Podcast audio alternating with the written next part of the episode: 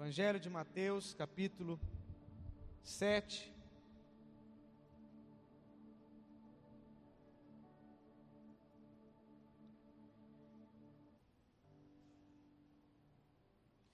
A palavra do Senhor diz assim, versículo 24, Mateus 7, 24: Assim, todo aquele que ouve estas minhas palavras e as pratica, será comparado a um homem sábio que construiu a sua casa sobre a rocha, e a chuva caiu.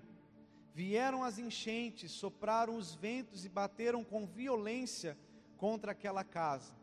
Mas ela não caiu, pois tinha seus alicerces na rocha. Pois todo aquele que ouve estas minhas palavras e não as pratica é como um insensato que construiu a sua casa sobre a areia. Veio a chuva, vieram as enchentes, sopraram os ventos e bateram com violência contra aquela casa, e ela desabou, e grande foi a sua ruína. Agora, olha só na versão mensagem: ela irá desmoronar como um castelo de areia. Vamos orar.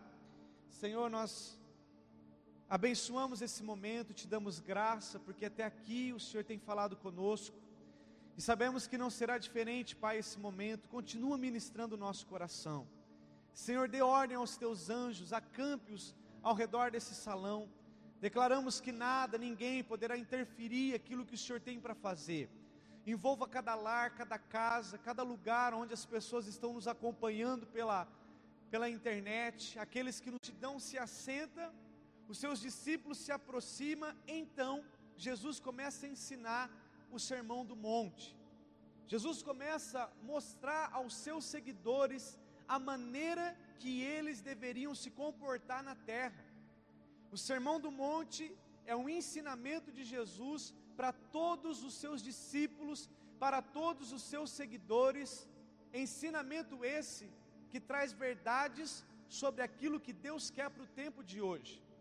Você vai ter uma ideia, no Antigo Testamento era olho por olho, dente por dente. Jesus, no Sermão do Monte, ele vai dizer: olha, dê a outra face perdoe. E Jesus traz muitos ensinamentos. E eu quero estimular você a ler Mateus 5, 6 e 7. Você vai ver o poder do ensino de Jesus para nós, os seus seguidores. Ali Jesus estava mostrando: olha, se vocês querem ser pequenos cristos, discípulos, pessoas que seguem a mim, você precisa entender esses capítulos. Alguns estudiosos vão dizer que o Sermão do Monte é a constituinte do Evangelho.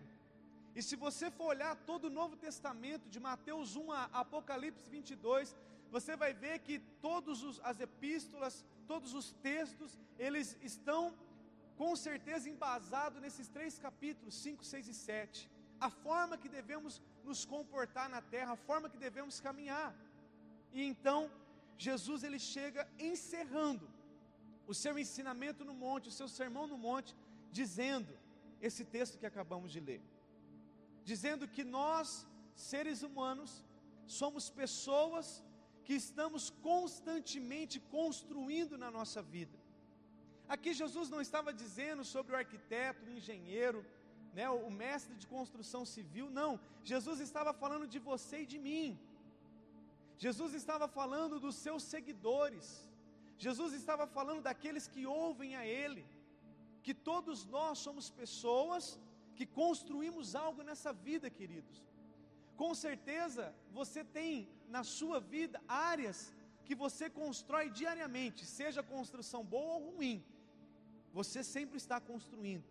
Quando você aceitou Jesus, você passou a construir um relacionamento com Deus um relacionamento de intimidade, de obediência, de submissão, de temor, de entrega, você passou a construir, está construindo até hoje.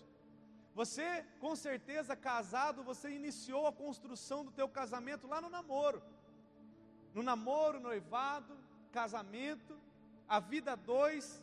Depois você passa a construir, vocês dois, um, um lar para os filhos. Depois você constrói para os netos, bisnetos, e aí vai. Você é uma pessoa que constrói financeiramente, você é uma pessoa que constrói nos seus sonhos acadêmicos, você é uma pessoa que sempre está construindo algo na vida. porque esse é um chamado de Deus para nós. A Bíblia vai dizer em Mateus 16, versículo 18, que quando Jesus quer iniciar a igreja, ele olha para Pedro e diz o seguinte: Pedro, sobre você eu edificarei a minha igreja. Ou seja, houve uma expectativa do céu em relação à vida de um homem, para que esse homem ajudasse o céu a construir algo na terra que se chama igreja, que está até os dias de hoje. Ou seja, Deus conta com você para construir diariamente, cotidianamente, coisas na sua vida. Deus conta com você.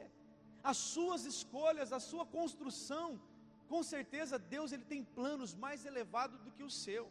Deus tem planos. Deus tem planos para a sua vida ministerial, Deus tem desejos de que você se posicione para construir algo para Ele na terra. Agora, a questão é que naquela construção houve um período que teve tempestade e vento, chuva forte, que veio contra aquelas casas. Queridos, em toda a nossa vida de construção, pode ter certeza, haverão dias de lutas, haverão dias de batalhas intensas, haverão dias de sofrimento, dias de perdas, dias aonde muitas vezes nós olhamos para aquilo e até julgamos, eu não vou dar conta. Mas, entenda, a questão não é a sua construção e a questão não é os ventos fortes, as dificuldades, porque elas virão, irmãos. Eu quero dizer para você, o dia mau ele vem. Eclesiastes 3 diz que existe tempo de perder, existe dia mau, existe o dia do choro. Jesus mesmo disse: No mundo tereis aflições. O salmista também vai dizer: Olha, existe o choro da noite, o dia mau ele vem, o desemprego bate, a crise no casamento bate, a crise ministerial bate, a crise né, econômica bate. A questão é: aonde a sua casa está sendo fundamentada?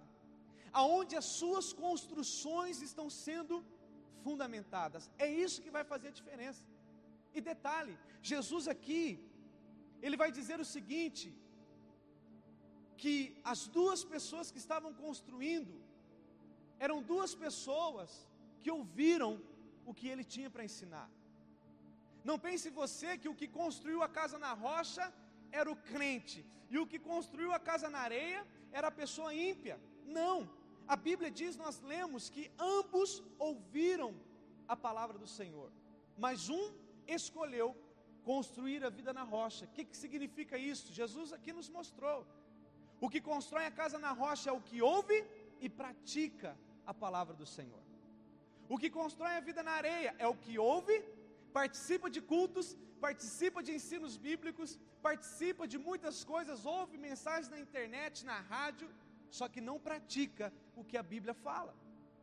E se não praticamos, irmãos, a qualquer momento a casa cai, a casa desaba.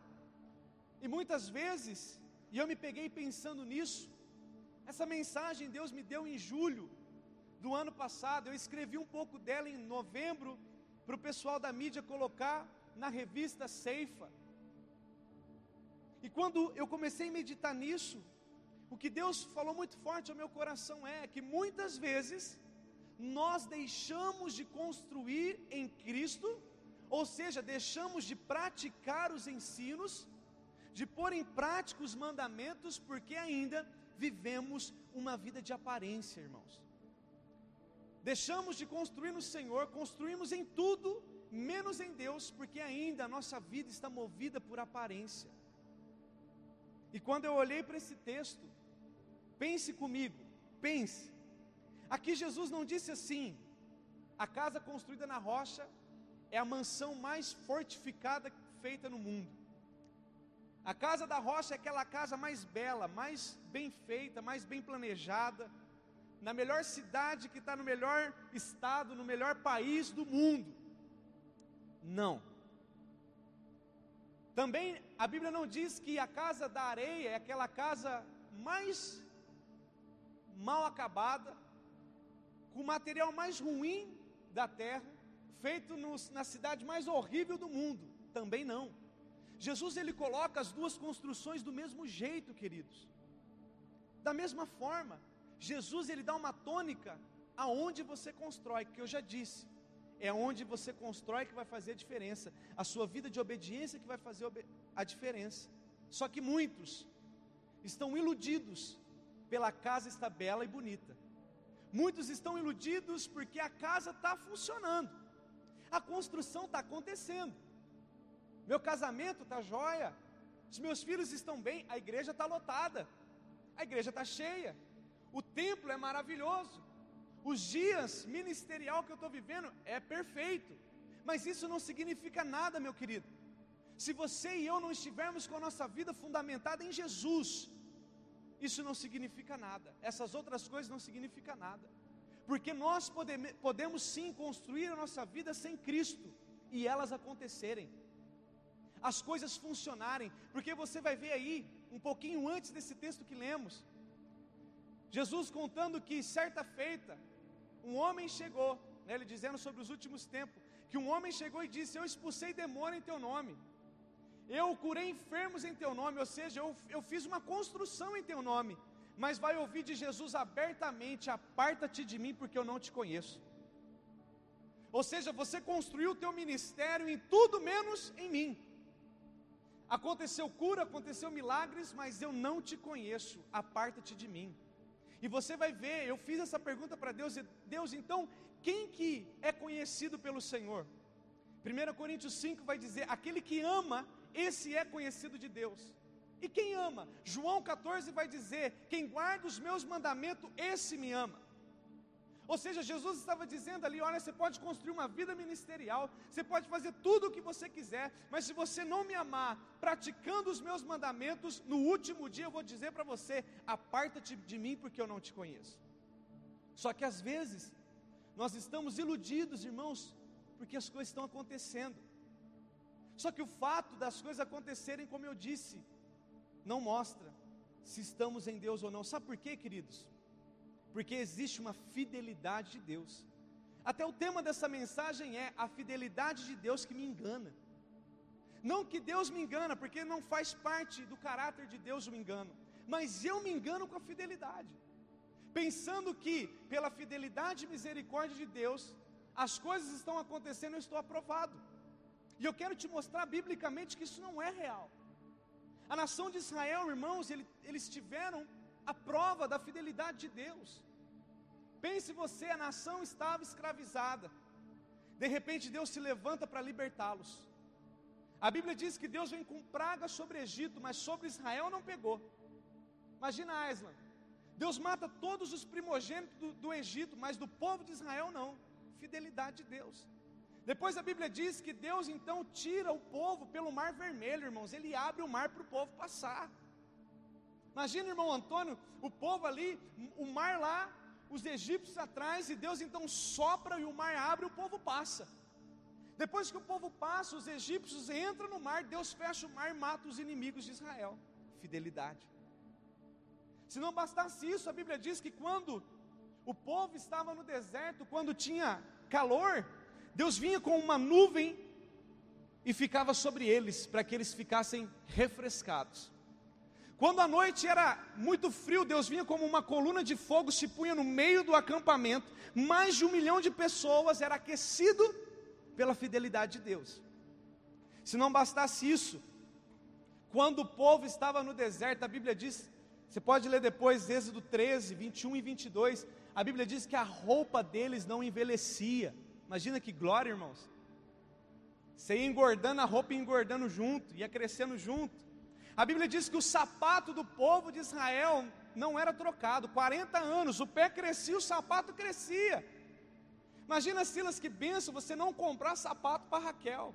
Eu não sei, irmãos, as mulheres parecem centopeia, tem 100 sapatos. Naquela época a fidelidade de Deus era tão grande que nem o sapato gastava, irmãos. A Bíblia diz que quando eles tinham fome, o maná caía do céu, eles não tinham que trabalhar, o maná caía na tenda do lado da tenda, ele só pegava e fazia comida. Quando o povo queria água, a água saía da rocha. Resumo, a Bíblia diz em Deuteronômio 2,7: Pois o eterno vosso Deus vos tem abençoado em todo o trabalho da vossa mão, Ele acompanhou a vossa caminhada por este imenso deserto, Eis que durante 40 anos Yahvé, vosso Deus, tem estado convosco, e absolutamente nada vos tem faltado, fidelidade de Deus. Porém, no dia de entrar na terra, só entrou Josué e Caleb. Por quê? Porque o povo não obedeceu, o povo não praticou os mandamentos de Moisés. O povo não deu ouvido àquilo que a Bíblia, a, a Torá estava dizendo. O povo estava encantado que as coisas estavam acontecendo. Meu irmão, minha irmã, entenda. Repito aqui: o fato das coisas acontecerem não significa que estamos sendo aprovados por Deus. O que vai nos aprovar é aonde estamos edificando. Precisamos nesses dias atentamente colocarmos a nossa vida em Cristo. Por que eu digo isso? Porque muitas vezes nós estamos colocando, por exemplo, o casamento está fundamentado em tudo, menos em Cristo. Aí quando vem o dia mal, rompe-se o casamento. A nossa vida financeira está fundamentada em tudo, está acontecendo, menos em Cristo. Nosso ministério. Aí as suas teorias têm mais de, de Aristóteles do que de Deus.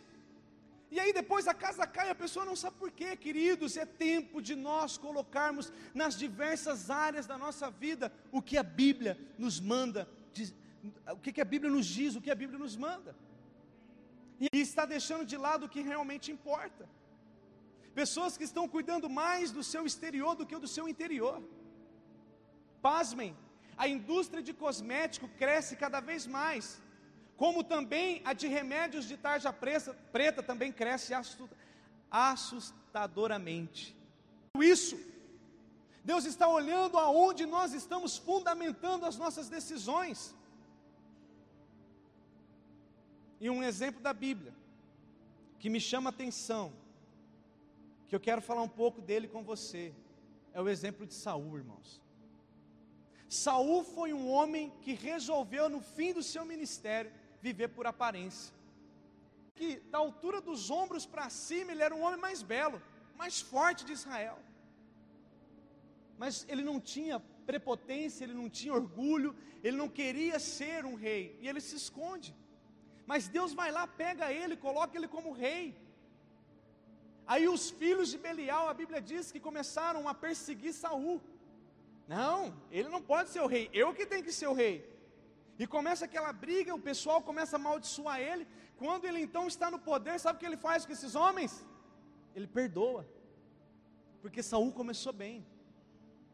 Só que de repente, queridos, a Bíblia vai dizer em 1 Samuel 13 que Saul entrou num caminho sem volta, um caminho de vida, não era ofício dele.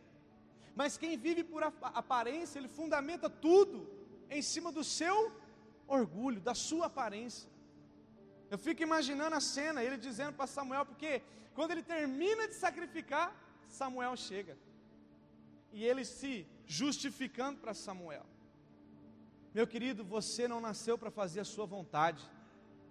O seu casamento não é seu, o seu casamento é de Deus. Seus filhos não são seus, os seus filhos são herança de Deus para você. O seu ministério não é seu, o seu ministério é de Deus para você. Por isso, existem limites nas nossas vidas, queridos. A sua empresa não é sua, é de Deus. Não faça aquilo que você acha que tem que ser feito, faça o que a Bíblia manda você fazer. E depois, a outra tragédia da vida de Saul. A Bíblia diz que Deus chega e diz a Saul: Olha, saia contra os Amalequitas, destrua os Amalequitas, destrói animais, destrói pessoas, matem todos, porque Amalequitas naquele tempo significava uma vida na carne, e Deus não queria que, que houvesse mistura de raças, porque Deus sabia que se o povo se misturasse com os Amalequitas, eles iriam profanar a fé de Deus, eles iriam pecar contra o Senhor. Então Saul sai para a guerra. Só que nessa batalha ele não fundamentou a batalha no que Deus havia dito. Ele não pôs em prática o que o Senhor disse. O que, que Saul fez? O que ele achava que tinha que ser feito, irmãos. A Bíblia vai dizer que Saul, quando termina a batalha, ele traz de lá ovelhas e bois. Se não bastasse isso, Saul trouxe mais o que? O rei Agag. Quando Samuel chega, ele ouve o som de animais e Samuel fala: Mas o que, que é isso?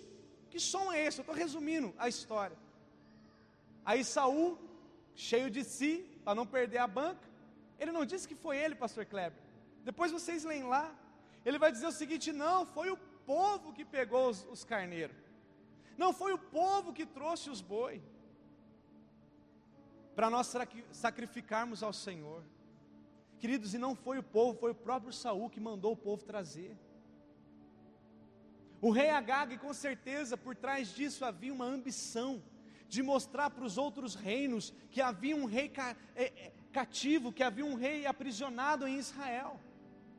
Mas Deus mandou matar tudo, queridos. Começa a argumentar com Samuel, Samuel começa a sair, porque Deus já havia dito para Samuel: chega, não fala mais de, de Saul para mim, Samuel. Eu já passei dele, chega. Então Samuel começa a sair, Saul agarra no manto de Samuel e rasga o manto de Samuel. Deus então dá uma palavra para Samuel dizendo: Assim como seu manto foi rasgado, eu rasgo o reinado de Saul sobre a terra. A dinastia que eu estava começando sobre ele, aonde seria ele, seus filhos e netos, eu rasgo hoje. Eu já estou preparando um Davi lá atrás das malhadas para assumir esse lugar. E a consequência, irmãos, na vida de Saul foi terrível. Olha só.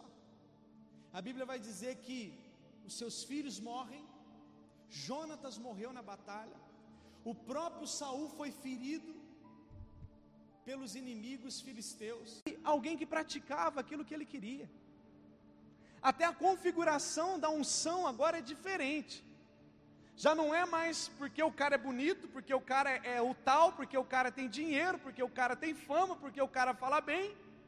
Não, agora a configuração mudou. Samuel chegou, na hora que ele foi ungir, ele quis ungir Eliabe.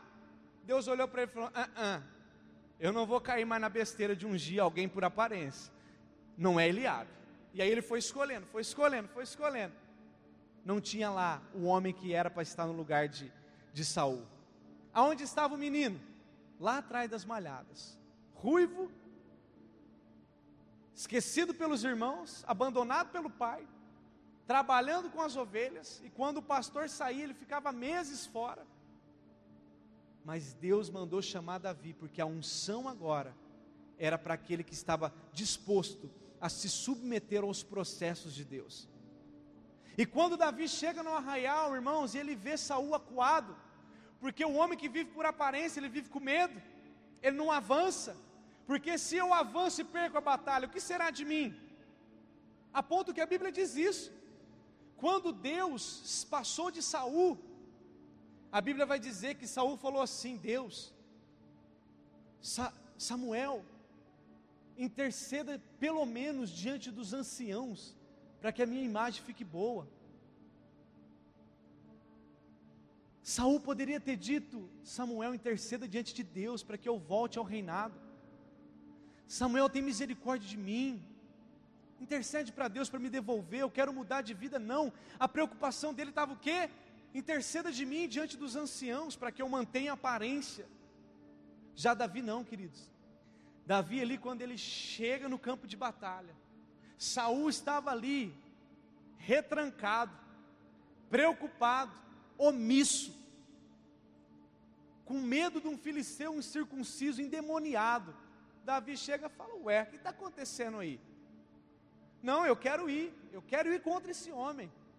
Aí tentaram colocar uma armadura nele, aparência. Davi saiu meio cambaleando. Davi falou: Não, não, não quero isso aqui não. Eu não vivo por aparência soltou e pegou o que era dele de dia a dia, um estilingue, e foi para cima do incircunciso.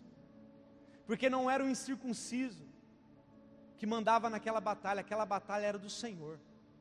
E não seria a espada de Saul ou o estilingue que derrubaria o incircunciso. Porque Davi falou o seguinte: Olha, você vem contra mim, Golias, com espada e lança, eu vou contra você em nome da rocha eterna, eu vou contra você em nome do Senhor dos exércitos. E por que, que a casa de Davi não caiu? Porque ele estava fundamentado no Senhor. Os homens tentaram colocar nele uma aparência, mas ele se desvincula de tudo aquilo e vai em nome do Senhor.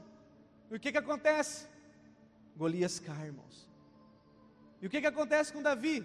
Ele volta para trás das malhadas, porque Deus estava numa escola com ele, preparando ele para viver uma vida de intimidade, de relacionamento, de profundidade com o Senhor. Aí depois você vai ver Saul, Saul morrendo, Davi assumindo o trono, e de repente Davi vai e peca, irmãos. Que para mim foi pior que Saul. Para mim foi pior do que Saul que Davi fez. Não foi para a guerra quando era para ir para a guerra. Deitou com a mulher do outro, engravidou ela. Depois ele vai lá, mata o homem. Só que Davi, quando foi confrontado por Natã, ele não chegou para Natan e disse assim: ó, abafa o caso, fica entre nós para minha aparência ser boa. Não fica tranquilo, deixa entre a gente, é só eu e você. Não, queridos. Leia Salmo 51. Davi rasga o seu coração e pede misericórdia ao Senhor.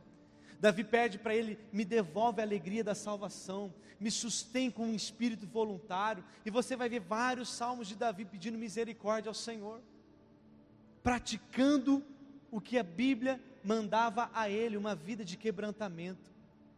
Por isso que a Bíblia vai dizer: Achei meu servo Davi. Queridos, o que eu quero dizer nessa noite a você, nós não podemos, de forma alguma, vivermos uma vida de aparência. O Senhor espera que haja sobre nós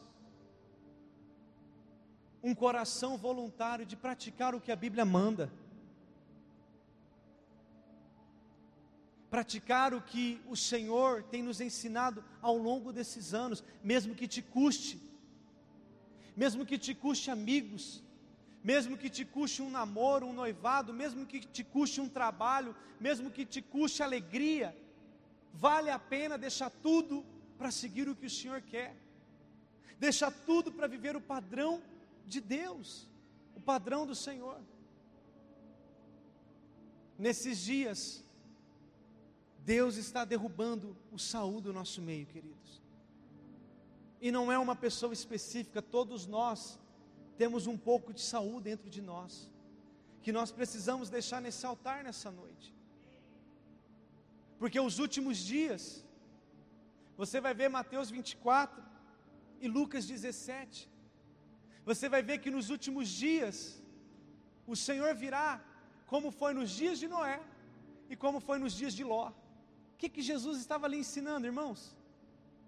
Quando ele diz o seguinte: olha, os últimos dias serão como nos dias de Noé, depois, ó, serão como nos dias de Ló. Jesus ali estava ensinando: nos últimos dias serão dias aonde haverão pessoas que construirão suas vidas como Noé, que bastou uma palavra, ele vai fazer conforme aquela palavra. Porque Deus só disse para Noé: Noé, construa uma arca porque vai chover. Noé não ficou preocupado se ia ter recursos, se não ia, se ele ia ser mal visto na cidade, se ele ia ser escurrachado se ele ia ser zombado. Não, Noé entrou, irmãos, para dentro da mata, foi cortando árvore junto com seus filhos, foi cortando árvore, foi fazendo aquela arca. Acredito eu que as pessoas ao seu redor começavam: "É, Noé, nunca choveu, para que isso?" E ele lá, 100 anos, irmãos, com uma palavra, fazendo o que o Senhor queria. E quando veio o dilúvio, ele salvou a sua casa. A casa dele ficou de pé. Já Ló, quando foi fazer a divisão entre ele e Abraão, o que que Ló fez, irmãos? Ló preferiu a aparência. Ló preferiu as terras boas. Ló preferiu aquelas campinas. E o que, que acontece com Ló? Quando vem juízo sobre Sodoma e Gomorra, Ló e sua família saem correndo. Na, na correria ele já perdeu sua esposa. Sua esposa, cheio de aparência também, preocupada com o seu interesse, olha para trás. Quando ela olha para trás, ela vira uma estátua de sal. Quantas pessoas nesses últimos dias, os dias do arrebatamento, ainda estão olhando para o mundo, ainda estão olhando para trás, ainda estão olhando para a aparência, estão mortos espiritualmente, estão perdidos espiritualmente, estão como uma estátua de sal, que não tem mais funcionalidade, não consegue ser nada estão aí perdidos.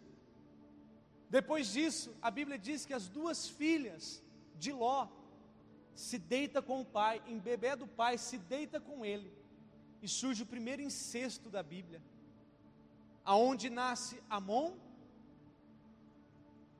os amonitas e os moabitas. Nasce dois inimigos terríveis de Israel. Queridos, cuidado nesses últimos dias. Jesus está voltando, igreja. Jesus está às portas. A Bíblia diz: Eis que estou à porta e bato.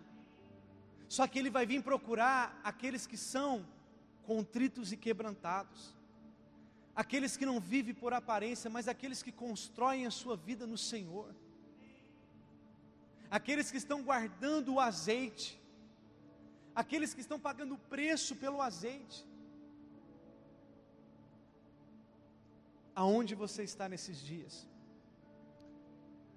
Faça uma análise. Se você nesses dias tem construído ou destruído tudo aquilo que você construiu um dia, faz uma análise. Às vezes estamos destruindo tudo que um dia construímos, por quê? Porque já não estamos mais reinando como Deus quer, estamos reinando como nós queremos. E como eu disse pela manhã, não se trata de nós, fala, eu não faço.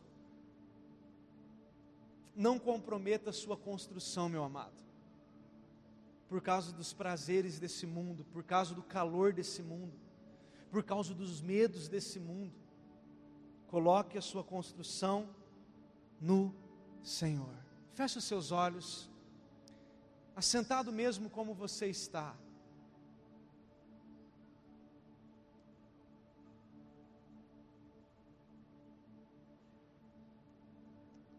Reflita aí agora você, você e Deus.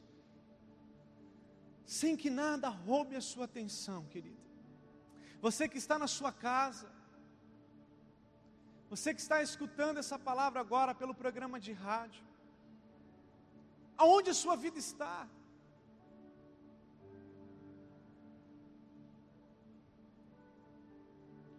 Aonde você está construindo?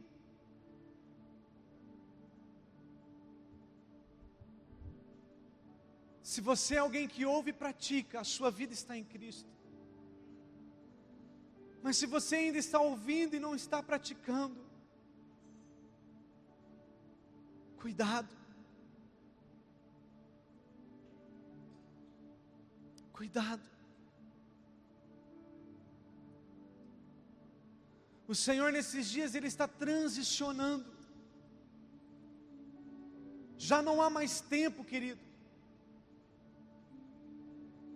já não há mais tempo, o Senhor está às portas.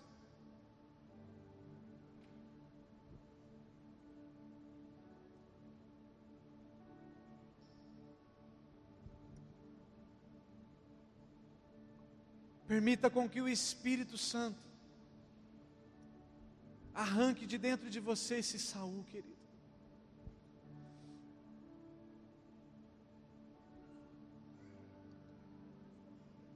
Submeta a tua vida sexual com sua esposa dentro do padrão divino, querido.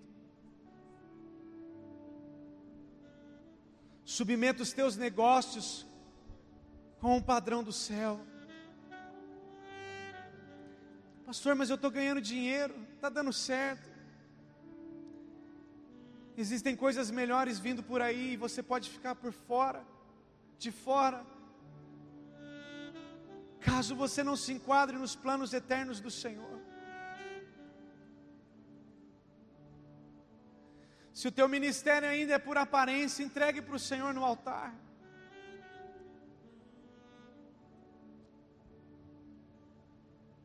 Não se preocupe com os anciãos, com a exposição, não se preocupe.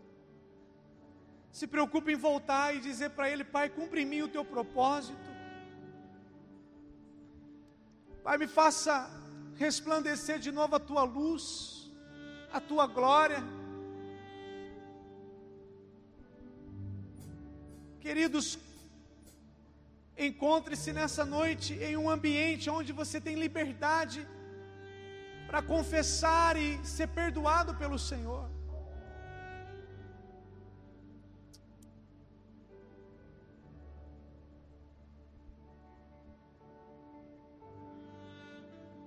Salmos 1 vai dizer sobre a importância de meditarmos na lei do Senhor de dia e de noite, de andarmos nela, de andarmos segundo ela, de dia e de noite.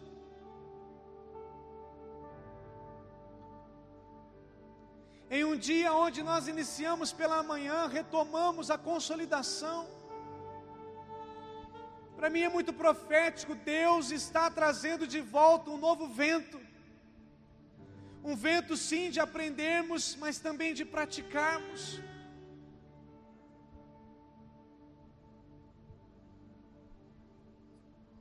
Fale com Ele.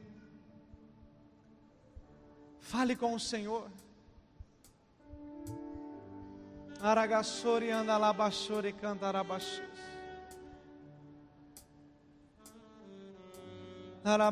cantarabaxos. É você e Deus agora, querido. É você e o Senhor nesse momento.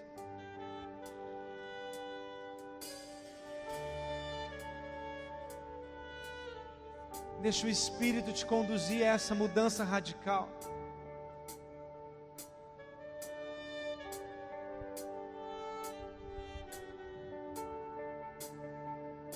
Oh Espírito Santo.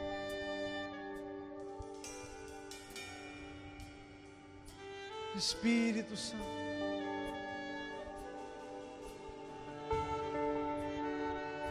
Digno é o Senhor, Deus. Digno é o Senhor. Digno, digno, digno, digno é o Senhor. Ah, Jesus. Fique de pé comigo, querido. E adore ao Senhor. Adore ao Senhor.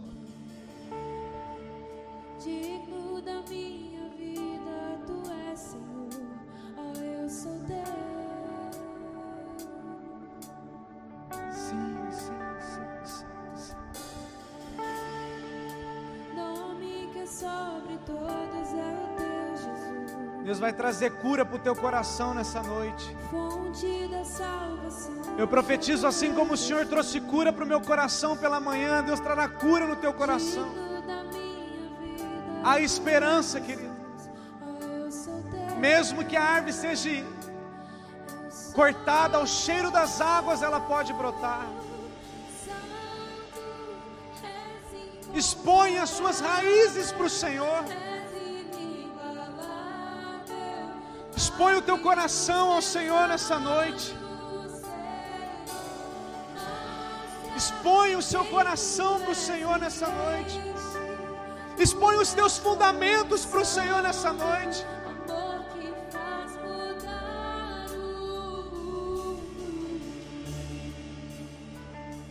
Espírito de Deus, Espírito de Deus.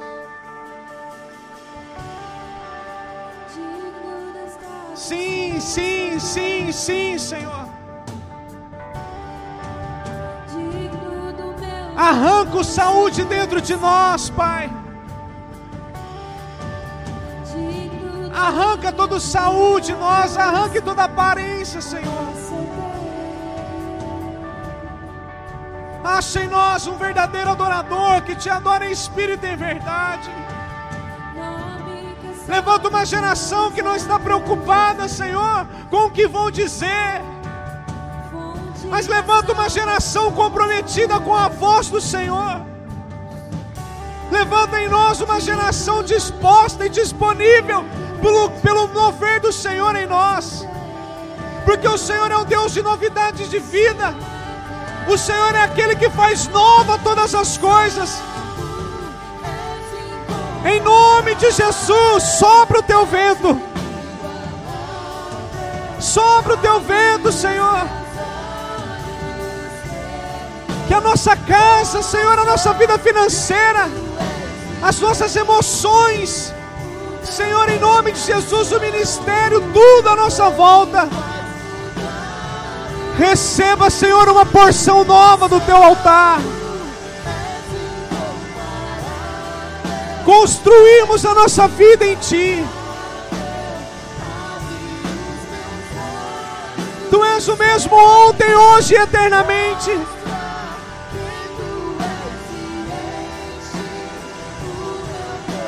Sopra do teu avivamento, sopra do teu avivamento em nós. Não se trata de nós, se trata do Senhor.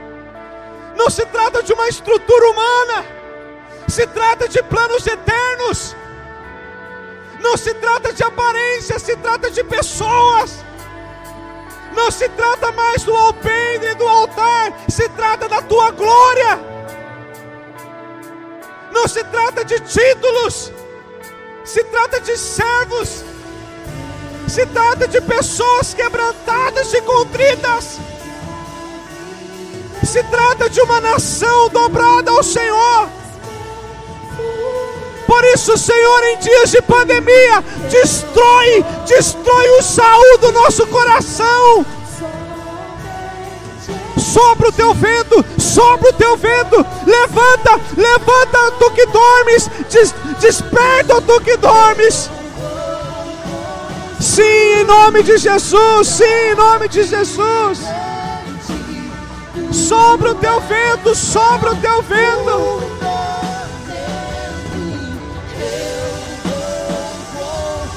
Sopra o teu vento, Senhor. Levanta, levanta a tua geração sopra o teu avivamento.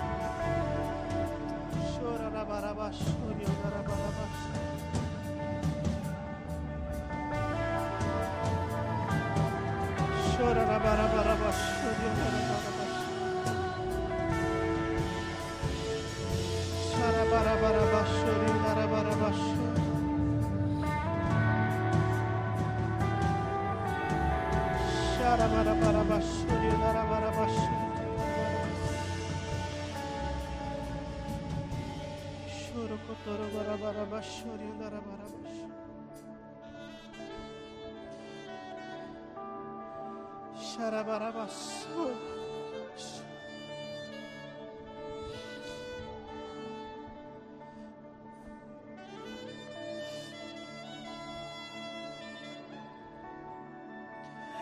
Chora contará para você.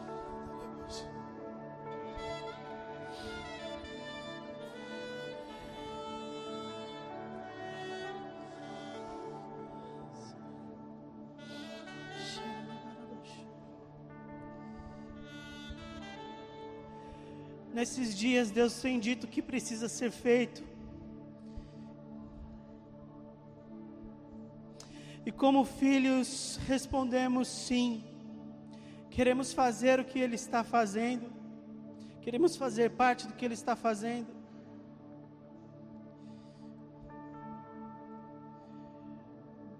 Mas tem acontecido como na parábola de Mateus 21, 28, que diz: o que acham?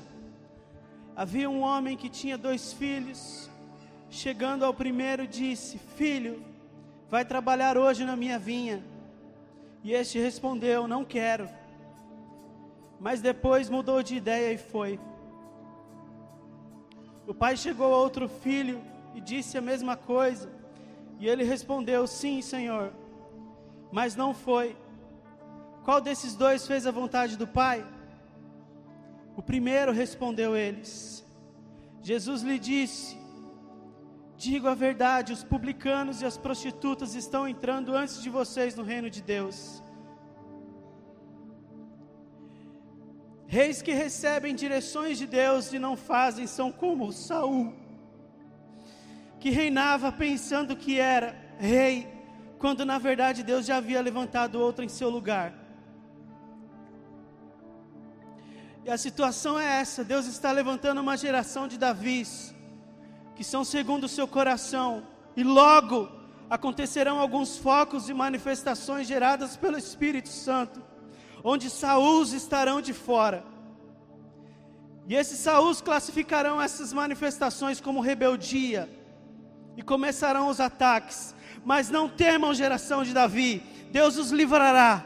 Não temam, não toquem no manto e isso logo vai passar. Portanto, hoje, o hoje, para os reis que têm se tornado como Saul, dia é de choro. E serão dois tipos de choro: choro de arrependimento, quebrantamento e humilhação, para que Deus cure o coração e ele volte a ser como de Davi. E nesse choro há esperança. E o segundo choro é o choro de Deus ter passado. O Espírito Santo está passando como Samuel ungindo multidões de Davis. Por isso, aos que estão de trás das malhadas, alegrem-se, pois não haverá jantar enquanto vocês não estiverem na mesa. O tempo chegou, sejam fortes e corajosos. Essa palavra não é para daqui a alguns anos, mas é como na parábola dos filhos: trabalhe hoje na minha vinha, hoje. Assim como o ano acabou de mudar, Deus mudou uma chave e a nuvem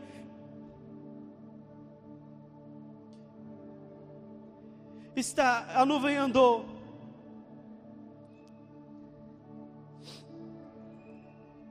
Estarão debaixo dela aqueles que se põem a caminhar.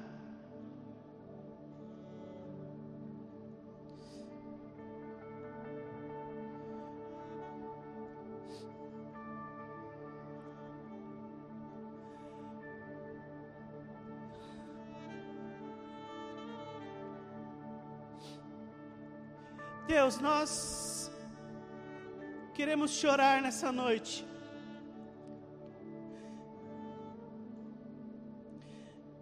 Tudo que temos construído fora do Senhor é na areia. E nós queremos fazer o que diz em Apocalipse 2. Lembrar, lembrar de onde nós paramos de construir no Senhor, que é a nossa rocha inabalável nos arrepender, Senhor.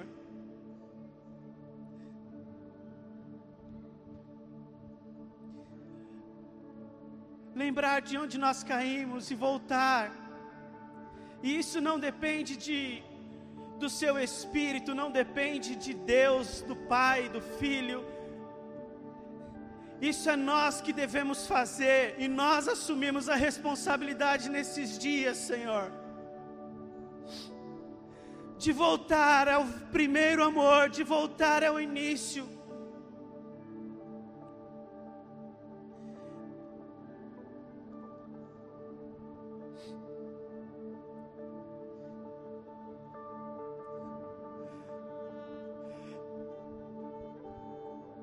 Talvez a gente tenha dito sim para Ti, Senhor, tantos e tantos dias, mas não temos feito o que o Senhor tem pedido, nos perdoe. E muitas vezes isso não é porque nós somos maus ou não, não queremos fazer a tua vontade, mas o dia a dia nos rouba isso. E nós queremos olhar para o Autor e Consumador da nossa fé, que é o Senhor, e pedimos que, em nome de Jesus, Deus, o Senhor nos ajude que em nome de Jesus, esse farol e essa luz que é o Senhor, brilhe, brilhe, brilhe e nos faça voltar, e nos faça voltar. A tua voz que nos chama das trevas para a luz, que em nome de Jesus venha ecoar nessa noite, venha ecoar em nossos corações, e nós venhamos nos levantar e correr para Ti, Senhor nós nessa noite queremos, em nome de Jesus, parar completamente de querer trazer o Senhor para nossas trevas. O caminho é o Senhor chamando a gente para a sua luz e nós queremos ir para a sua luz. É o seu padrão de relacionamento, não é o nosso. Nós não queremos, Senhor, que o Senhor se enquadre naquilo que a gente acha que é. Porque o Senhor não compra essa ideia, a gente sabe. Isso é uma construção na areia. Por isso, Deus, em nome de Jesus, nos perdoa, Senhor.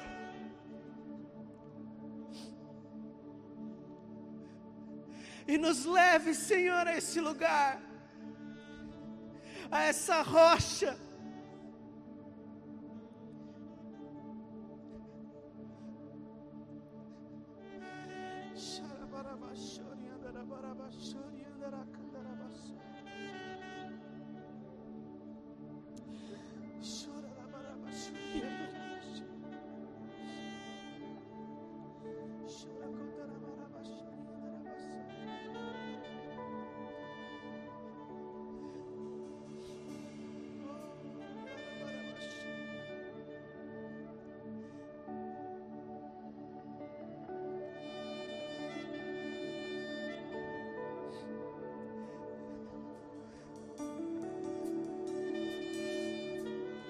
Nós queremos sim, Senhor, continuar provando da tua fidelidade. Queremos sim. Mas nós não queremos, Senhor, ser enganados nesses dias.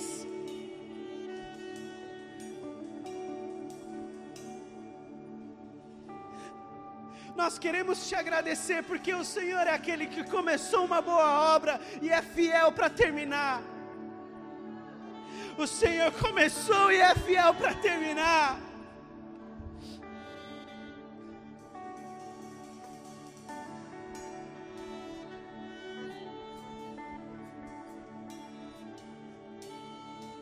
Apesar do Senhor ser fiel no nosso caos, não é o Senhor que cria o caos.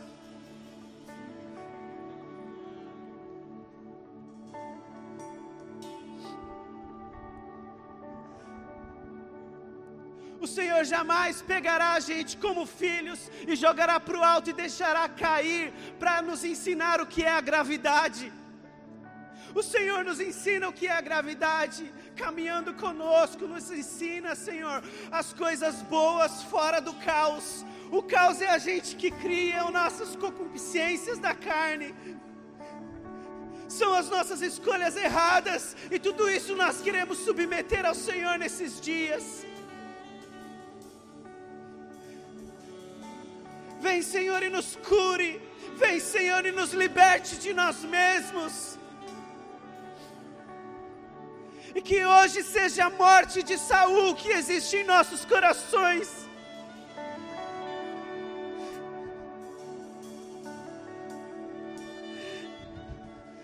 E que o coração contrito e quebrantado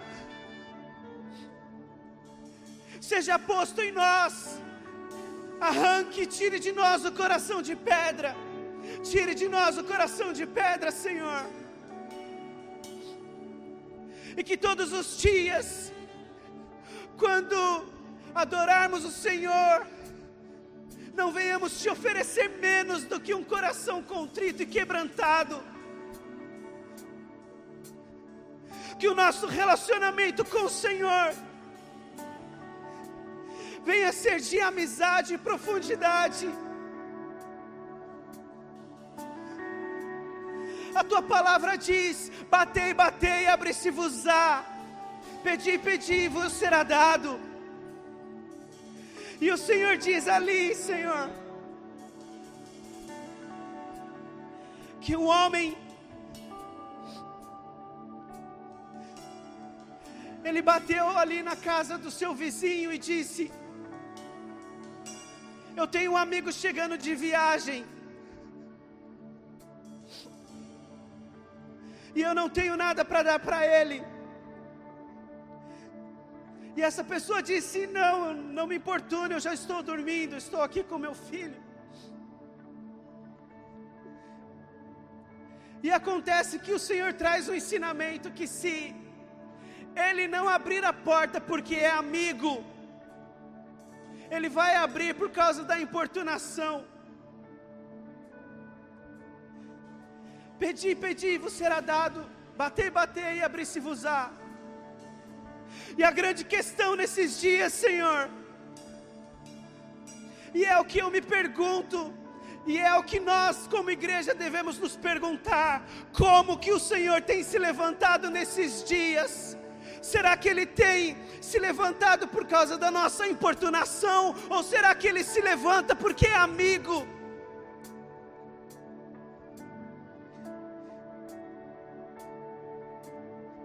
Deus, nós queremos a tua amizade.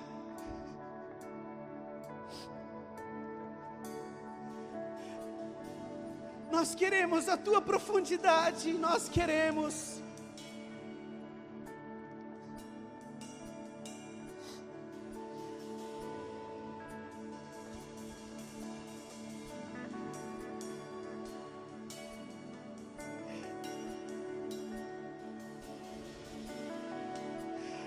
Edificação dessa casa, nessa rocha, venha ser o relacionamento puro contigo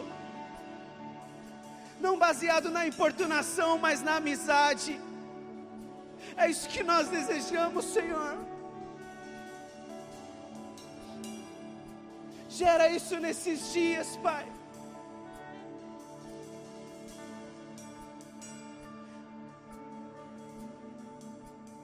Em nome de Jesus, queremos decretar nessa noite a morte de Saul em nosso eu. E que o teu Espírito que soprou a vida ali sobre nós, no início de tudo, venha e sopre sobre essa cidade, venha e sopre sobre essa igreja, venha e sopre sobre a nação, em nome de Jesus, levantando homens e mulheres segundo o teu coração, verdadeiros adoradores que te adoram em espírito e verdade homens e mulheres escondidos diante de ti, que habitam no esconderijo do Altíssimo. Em nome de Jesus, em nome de Jesus.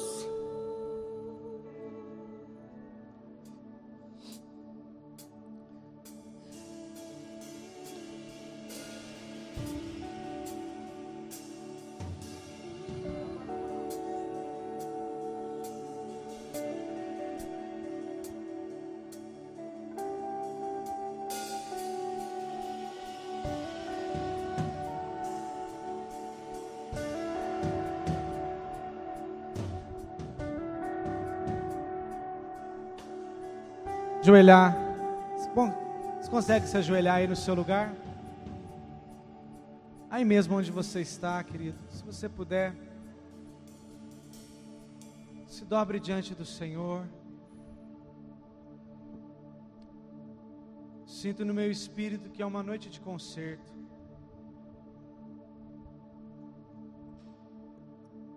Se curve diante do Pai.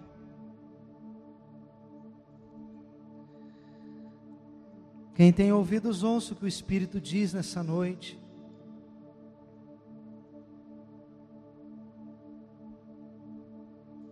Talvez não haja mais tempo. Aproveite essa hora e rasgue seu coração diante do Senhor. É só você e Ele.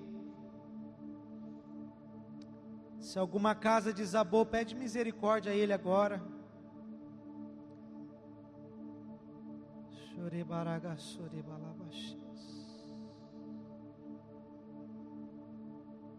Sim, Senhor.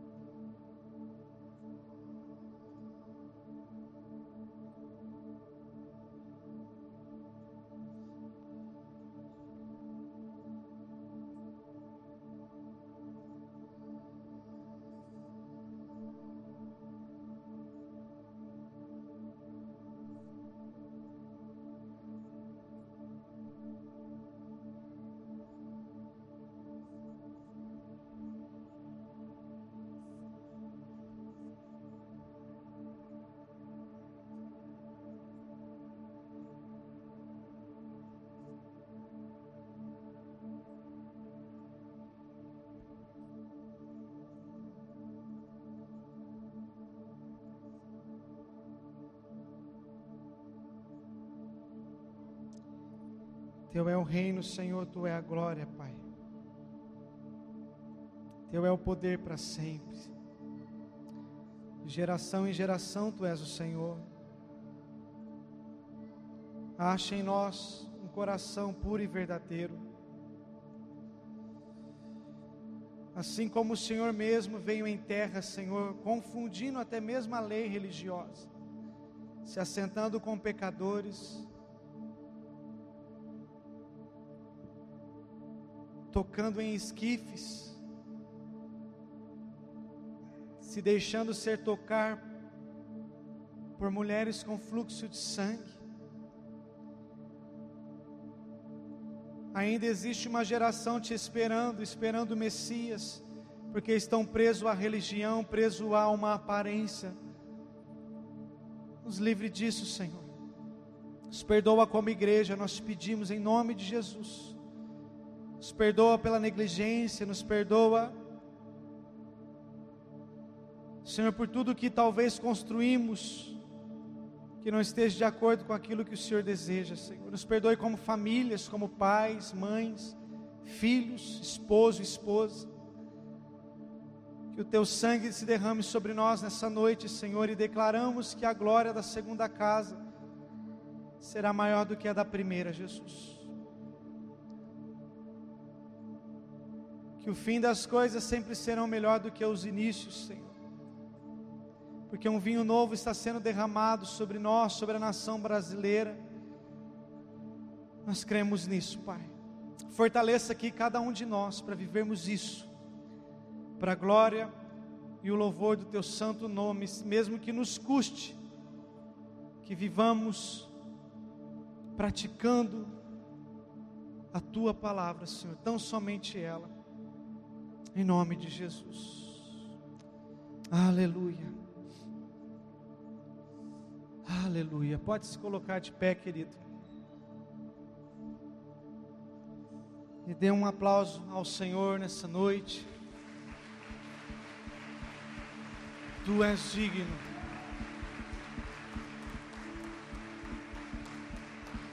Tu és digno, tu és digno, tu és digno.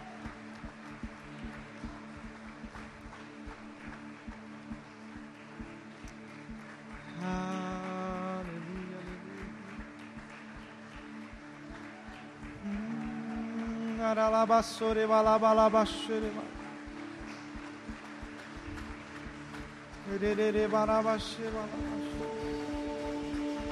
Arabarabashe. Ah, Deus, ah, Jesus. Digno!